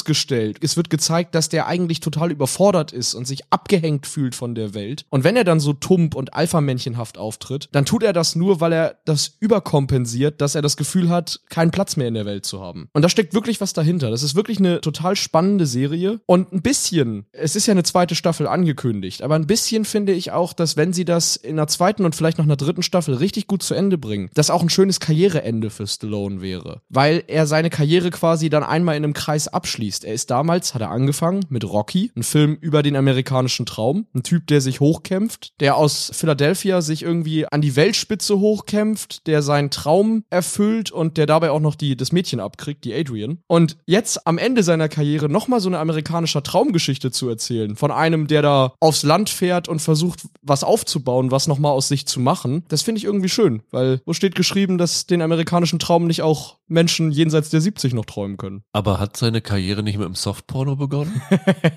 ja, okay, das mag sein. Aber ich glaub, weiß nicht, ob er damit auch aufhören will. Also vielleicht ist es gut, wenn wir darüber nicht mehr sprechen und den Bogen von Rocky bis Tulsa King spannen. Aber ich glaube wirklich, das könnte ein schönes Ende für, für Stallone als Typ sein und als Popkulturikone. Ich werde sie auf jeden Fall auch zu Ende gucken. Wenn es mal wieder ein bisschen ruhiger hier wird, da werde ich die unbedingt versuchen noch nachzuholen. Meine zwei ist die Serie, die bei dir auf der 5 gewesen wäre. Nämlich Reservation Dogs, die zweite Staffel bei Disney Plus. Wir haben ja über die erste Staffel hier ziemlich geschwärmt schon. Ich glaube, wir waren allesamt Fans. Ich mag mich täuschen, aber ich glaube, bei dir, bei Holger und bei mir waren sie in der Jahresend Top 10. Ich glaube, Roland war in dem Jahr nicht dabei, aber ich glaube, bei ihm wäre es auch gewesen. Ja, kann sein. Oder sie war bei dir knapp auf dem 11. oder so. Da bin ich mir nicht mehr ganz sicher. Hatte Holger sie nicht sogar auf der 1? Oder Ja, so? ich glaube ja. Das ist eine irre gute Serie. Die ist irre lustig und hat Figuren, mit denen man sich sofort anfreundet. Ich glaube, ich bin in diesem Halbjahr auf der Suche nach Wohlfühlserien gewesen, weil wenn ich mir hier so anschaue, was bei mir drinne war, sind außer von Lockwood und Co. das meiste doch eher leichtere Stoffe, wenn wir Tulsa King dazu zählen. Ja gut, und Lockwood und Co. ist jetzt auch nicht gerade das, große stimmt. Drama. Ja, das, das stimmt, das stimmt. Ich habe einfach da eine gute Zeit gehabt. Das ist eine dieser Serien, die man wirklich anschaut und sich freut darüber, was kommt. Also du hast vorhin von dieser Wundertüte gesprochen. Du gehst in eine Folge von Reservation Dogs rein und weißt nicht, ob du vor Lachen weinst oder vor Emotionen weinst. Aber weinen tust du irgendwie auf jeden Fall, weil entweder ist es so lustig oder so bewegend, was in der Folge passieren wird, dass die es geschafft haben, mit der zweiten Staffel ihr Level zu halten. Die zweite Staffel hatte ja auch noch zwei Folgen mehr als die erste Staffel. Und diesen Wechsel zwischen Humor und Drama so spielerisch immer schaffen. Teilweise innerhalb der Folge, teilweise in aufeinanderfolgenden Szenen. Das muss man einfach bewundern. Das ist vielleicht die größte Kunst des Drehbuchschreibens, die man beherrschen kann. Und der Writers Room von Reservation Dogs muss eine Horde voll Genies sein, weil das ist wirklich, wirklich was ganz, ganz Besonderes, was sie hier Staffel für Staffel hinzaubern. Dritte Staffel ist schon bestellt, ne? Ich glaube schon, Ja. ja. Ich finde, die Serie hat nur eine Schwäche und die liegt immer darin, wenn sie das Kernquartett, also die vier Reservation Dogs, trennen. Und das haben sie offenbar auch selber gemerkt, weil sie in Staffel 2 sehr schnell darauf hinarbeiten, die nicht mehr getrennt zu halten. Aber ja, die Serie ist extrem lustig und gleichzeitig dann überrascht sie dich auch immer wieder damit, wie sehr sie dich gekriegt hat, damit, dass sie dich auf einmal total anrührt. Und das ist toll. Wobei die Serie aber auch stark ist, wenn sie sich komplett von diesem Quartett entfernt. Ne? Es gab ja diese eine Folge, die sich nur um die Frauen in dem Reservat gedreht hat. Das war ja auch ein bemerkenswertes Ding, womit du nicht gerechnet hast. Sie haben mit der zweiten Staffel so ein bisschen ja die Welt von dem Reservat erweitert, so ein bisschen auch begonnen, sich auf einige der scheinbaren Nebenfiguren ein bisschen mehr zu konzentrieren und dieses Reservat nicht nur aus dieser jugendlichen Sicht zu betrachten, wo so eine gewisse Auswegslosigkeit herrscht und die Hoffnung, man kann da irgendwie rauskommen, sondern sie zeigen jetzt auch, wie es für Menschen ist, die die Hoffnung aufgegeben haben, da jemals wieder rauszukommen. Und das finde ich wirklich erstaunlich. Ich weiß nicht, warst du schon mal in so einem Reservat? Nein. Ich bin da mal durchgefahren. Das ist wirklich relativ trist. Ich habe im Monument Valley so eine Tour mit im Navajo gemacht. Das war wirklich augenöffnend, was man da so gesehen hat. Und man muss aber auch sagen, aus meiner limitierten Einschätzung, die ich damit habe, dieser Humor und diese Lebensfreude ist wirklich so da existent. Auch wenn da diese totale Tristesse herrscht, aber die Menschen, die sind da irgendwie so lustig und so kreativ in ihrem Humor, das fand ich echt erstaunlich. Und ich habe diesen Navajo-Guy tatsächlich zum Beispiel entdecken können in dieser Szene am Fluss, wo ich Tränen gelacht habe, die ich mir bestimmt vier, fünf Mal angeschaut habe, weil ich nicht fassen konnte, wie unglaublich lustig und unglaublich gut die ist. Einfach eine Sensation. Reservation Dogs, gerne mehr Staffeln und von mir aus auch fünf, sechs. Das ist eine der besten Comedy-Serien der letzten zehn Jahre. Und auch wieder eine Serie, die sehr einzigartig ist durch den Blickwinkel, den sie hat, weil du den einfach nirgendwo sonst kriegst. Ja. Und allein deshalb ist es auch eine wichtige Serie. Alleine ihre Existenz ist wichtig. Auf jeden Fall. Deine Nummer eins, und ich glaube, ich weiß, welche das ist, weil mich würde es schockieren, wenn sie nicht auf deiner Top 5 wäre. Ja, mich auch. Wir müssen aufhören, wenn wir über The Last of Us reden, zu sagen, das sei die beste Videospielverfilmung bislang. Weil ehrlich gesagt ist das keine große Leistung. Was bedeutet das? Das bedeutet, du bist besser als die Tomb Raider Filme. Herzlichen Glückwunsch. Dieses Lob hat man überall gehört. Das ist kein Lob. Das heißt einfach nur, wow, ihr habt mal überhaupt was hinbekommen in diesem Bereich. Hey, am Freitag kommt der Tetris-Film bei Apple und der ist tatsächlich lustig. Aber da geht's um die Entstehung. Ja, genau. Der Trailer sah sehr wild aus. The Last of Us ist eine der besten Serienstaffeln für mich. Ich fand das großartig. Dieses Videospiel war 2013 in gewisser Hinsicht ein Augenöffner, weil es eines der ersten Videospiele war, die narrativ ein wirklich tiefschürfendes Niveau erreicht haben. Und das war so ziemlich das Videospiel, ab dem man gesagt hat, ui, Sogar im Gaming-Bereich können jetzt Geschichten erzählt werden, die mit Hollywood-Filmen mithalten können. Und dass diese Serie es schafft, diese Geschichte originalgetreu zu verfilmen, dieselben Emotionen zu transportieren wie das Spiel und jetzt die gewagte These, an vielen Ecken die Geschichte des Spiels sogar noch zu verbessern, zu optimieren und noch mehr Emotionen rauszukitzeln, das ist ein Geschenk. Das ist wirklich großartig. In The Last of Us, falls einer von euch da draußen nicht von dieser Serie mitbekommen hat, sie hat ja nun recht großen Hype erfahren, vor allem in den USA ist sie ja wirklich durch die Decke gegangen. Die Serie spielt in einer Welt, in der vor 20 Jahren ein Virus, beziehungsweise korrekt wäre ein Pilz, sich verbreitet hat und einen Großteil der Menschheit dahingerafft hat. Die letzten noch lebenden Menschen leben in Quarantänezonen, also in ehemals Städten, die jetzt militärisch abgeriegelt sind. In einer davon lebt Joel von Pedro Pascal gespielt, ein harter, unerbittlicher Schmuggler mit sehr brutalen Methoden und einem Herz aus Stein, der den Auftrag bekommt, ein junges 14-jähriges Mädchen namens Ellie, gespielt von Bella Ramsey, quasi einmal quer durch die USA zu transportieren. Also sie fangen in Boston an und sie müssen, glaube ich, nach Salt Lake City, wenn ich mich nicht irre, was in so einer Welt ein Trip von mehreren Monaten ist. Und er hat da verständlicherweise wenig Lust drauf. Er kann auch mit einer 14-Jährigen nur gar nichts anfangen und sie hat auch nicht so richtig Lust darauf, mit diesem wortkargen, brutalen Typen unterwegs zu sein. Zumal in dieser Welt außerhalb der Quarantänezone Mutantenwesen rumlaufen, nämlich Menschen, die von diesem Pilz infiziert sind und sich dann in ziemlich abartige Kreaturen entwickeln. Dann ist es quasi eine Geschichte wie, keine Ahnung, sowas wie Die Straße, also The Road, ne, von Comic McCarthy oder zig andere Zombie-Endzeit-Geschichten, die man kennt. Aber was The Last of Us auszeichnet, ist, dass die eine unfassbare Arbeit leistet, dass man sich emotional in diese Figuren einfühlen kann. Im Videospiel war das bemerkenswert. Ich finde es in der Serie fast noch bemerkenswerter, wie Joel und Ellie als Figuren einem nahegehen, wie ihre Beziehung sich vor deinen Augen entwickelt und sie am Ende eigentlich ganz andere Menschen geworden sind, als sie am Anfang dieser Serie waren. Und gleichzeitig stellt The Last of Us dir Episoden hin, von denen ich finde, dass die atemberaubend sind. Ich glaube, es ist die zweite Folge, wo sie das erste Mal auf diese Mutantenwesen treffen. Das ist ein astreiner Horrorfilm. Das ist einfach unfassbar, wie spannend und gruselig die ist. Es gibt später eine Folge, die so ein bisschen, ich nenne das das Walking Dead Szenario der Serie ist. Das ist, glaube ich, die achte Folge. Sensationell, da habe ich, obwohl ich genau wusste, wie das endet, weil ich es selber schon mal nachgespielt habe, wirklich gezittert vor Aufregung, was sie da machen. Fand das irre spannend und die viel diskutierte und im Internet natürlich wenig überraschend von irgendwelchen Hate-Trollen wiedergewertete dritte Folge, in der dann auf einmal die Geschichte von zwei ganz anderen Figuren erzählt wird, die über Jahre in dieser Apokalypse leben und lieben. Das ist mit die beste Serienfolge, die ich überhaupt kenne. Die hat mich so tief bewegt, dass ich gar nicht weiß, ob ich sie mir nochmal anschauen könnte. Es ging mir nicht gut nach dieser Episode, sagen wir mal so. Ich war da tief am Boden. Das ist tatsächlich ein Meisterwerk und das ist für mich vielleicht, weiß ich nicht, die beste Serienstaffel seit Watchmen tatsächlich. Ich fand die über jede Belang großartig, da war jede Folge ein Meisterwerk für mich und ich kann nur jedem ans Herz legen, sich das anzugucken. Das muss man sehen. Auch das ist eine Serie, wo ich damals, als wir darüber gesprochen hatten, die Staffel nicht komplett gesehen hatte, wo ich nur fünf Folgen, glaube ich, gesehen habe und es immer noch nicht geschafft habe, die zu Ende zu gucken. Und das ist eine Serie, die ich jetzt in meinen Quartals Top 5 nicht habe, wo ich mir aber vorstellen könnte, wenn ich sie zu Ende gucke, dass sie vielleicht sogar am Jahresende dennoch auftauchen könnte. Was mich im Moment noch, wie gesagt, basierend nur auf fünf Folgen daran hindert, ist, ich habe nach fünf Folgen das Gefühl, dass ich eine Reihe von herausragenden Episoden gesehen habe, aber noch nicht eine richtige Serie. Die war mir in den ersten fünf Folgen noch so ein bisschen zu sprunghaft. Ich könnte mir aber vorstellen, dass das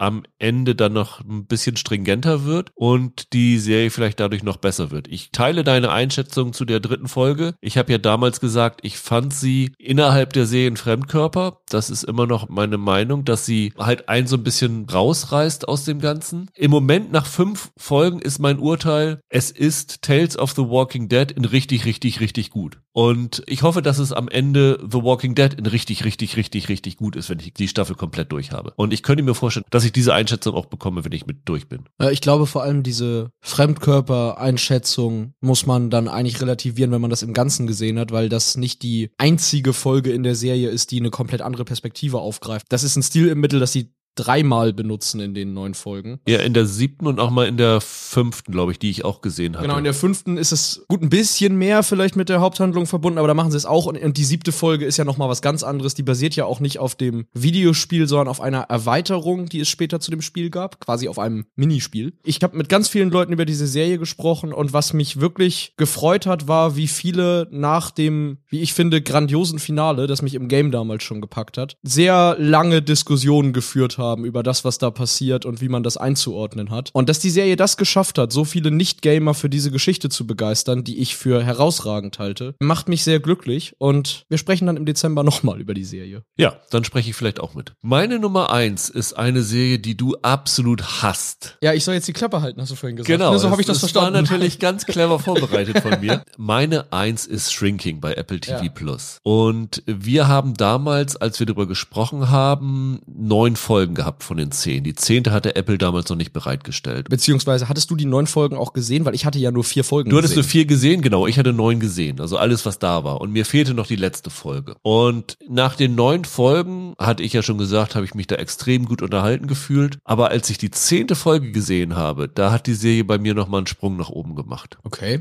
Die schlägt tonal in eine ähnliche Richtung wie Reservation Dogs, weil ich hier in Folgen lautschallend gelacht habe und in anderen Episoden und in anderen Szenen sind mir wirklich die Tränen gekommen, weil mich das einfach so tief berührt hat. Und Shrinking, auch ich glaube auch unsere total auseinandergehende Meinung von Shrinking zeigt mir einfach nochmal, dass Serien auch nicht unbedingt losgelöst von der Umgebung betrachtet werden können, in der man sie sieht. Ich glaube einfach, dass Serien auf verschiedene Menschen komplett verschiedene Wirkungen haben können. Ich glaube sogar, dass Serien auf den gleichen Menschen in verschiedenen verschiedenen Stimmungen in verschiedenen Situationen komplett andere Reaktionen hervorrufen können. Und Shrinking ist eine Serie, die hat mich irgendwie, keine Ahnung, in der Stimmung getroffen, wo ich komplett bereit dafür gewesen bin. Und wo ich sowas von diesen Figuren mitgelebt habe und so viel Spaß dabei gehabt habe. Ich mag Harrison Ford. Ich mag Jessica Williams. Ich mag Jason Siegel. Ich fand den Luke Tenney, das ist dieser Patient, den die Jason Siegel-Figur bei sich zu Hause aufnimmt, herausragend. Ich finde die Lukita Maxwell, die die Tochter von Jason Siegel sp- spielt, super. Ich fand diese Serie brillant besetzt, außer vielleicht von Christa Miller, aber die wiederum für einen unfassbar geilen Soundtrack gesorgt hat in dieser Serie. Es ist die einzige Serie in diesem Jahr, wo ich mir einen Song sofort, nachdem er gelaufen ist, runtergeladen habe. Und das nicht nur einmal, sondern gleich zweimal. Du hast dir den Song zweimal runtergeladen? Nein, zwei verschiedene. Ah, ach so, okay.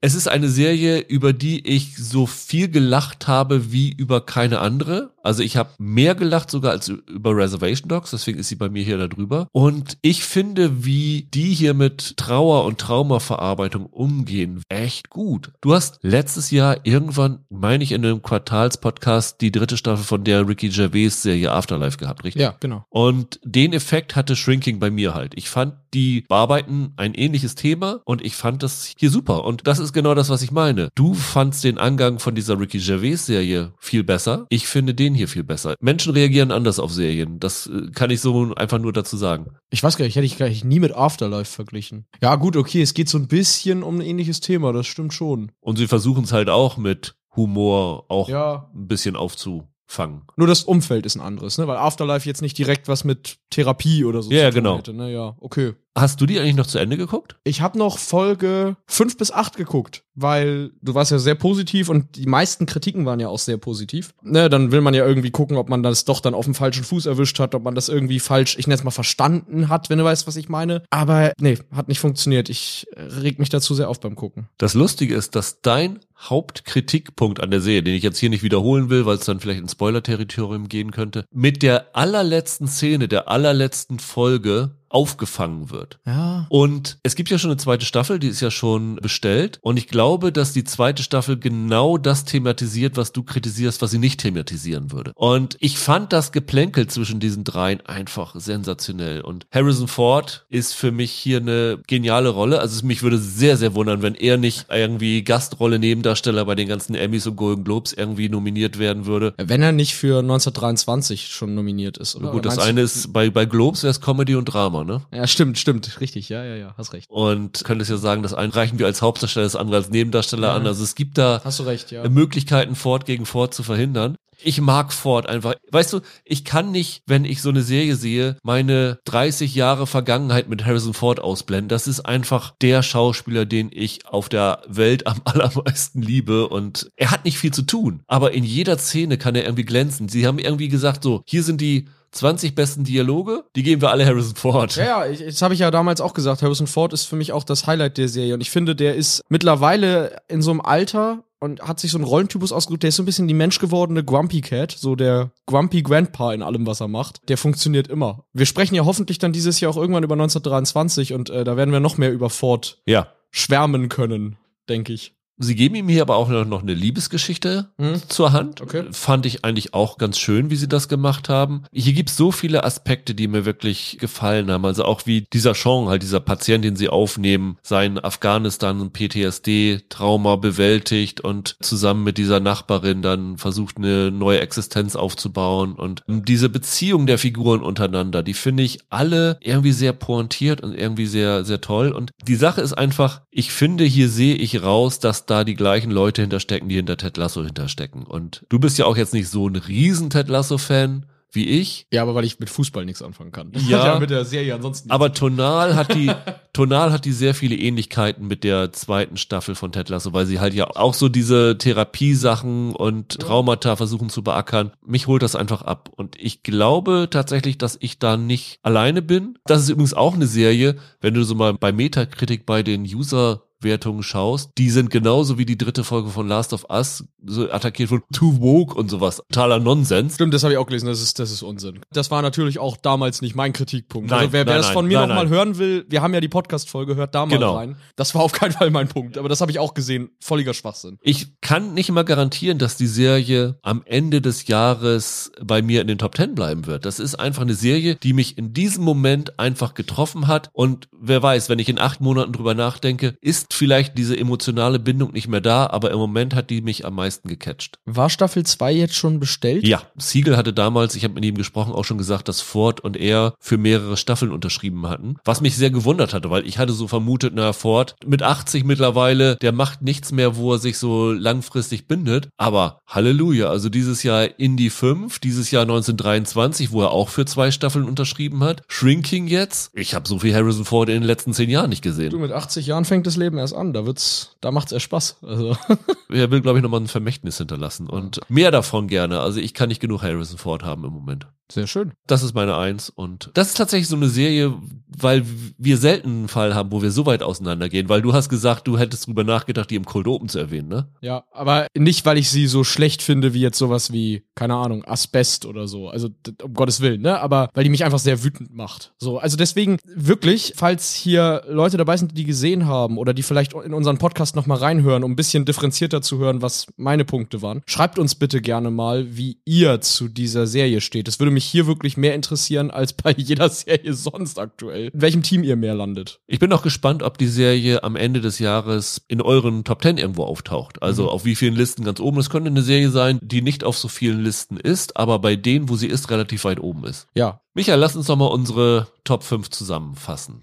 Lobende Erwähnung, die vierte Staffel Atlanta bei Disney Plus, beziehungsweise rückwirkend die ganze Serie, gern mal reingucken. Mein Platz 5 ist bei Disney Plus die zweite Staffel Reservation Dogs. Mein Platz 4 ist bei Amazon Prime Video die zweite Staffel The Legend of Vox Machina. Platz 3 geht wieder an Disney Plus für Fleischman is in Trouble. Auf Platz 2 Sylvester Stallone als Tulsa King auf Paramount Plus und auf Platz 1 The Last of Us Staffel 1 bei Wow. Bei mir die lobende Erwähnung der Morgen davor und das Leben danach bei Apple TV Plus. Meine 5 Ted Lasso Staffel 3 bei Apple TV Plus. Meine 4 ist Lockwood Co. bei Netflix. Meine 3 ist die Newsreader in der Arte Mediathek, übrigens noch verfügbar bis 9. Mai. Ja, also ranhalten. Meine 2, die zweite Staffel von Reservation Dogs auf Disney Plus und meine 1 Shrinking bei Apple TV Plus. Sehr gut. Dann hören wir uns in der nächsten Woche wieder mit einer normalen Ausgabe und sprechen unter anderem über Grease, Rise of the Pink Ladies, der Nachfolger oder das Prequel, das bei Paramount Plus läuft. Und ansonsten müssen wir nochmal schauen. Also ich weiß nicht, ob ich Lust habe, über Tender Hearts bei Sky zu sprechen. Da werde ich wieder als deutscher Serienhasser dann rüberkommen. Vielleicht finden wir noch was anderes, aber es wird auf jeden Fall auch in der nächsten Woche interessante neue Serien geben. Vielleicht erfahrt ihr dann, ob die Grease-Serie ja das heimliche April-Highlight ist, das Ja. Rüdiger vorhin so großspurig Natürlich. äh, versprochen Ja. hat. Mal gucken. Bis dahin, habt ein schönes Wochenende, bleibt gesund, macht's gut, ciao, ciao. Ciao.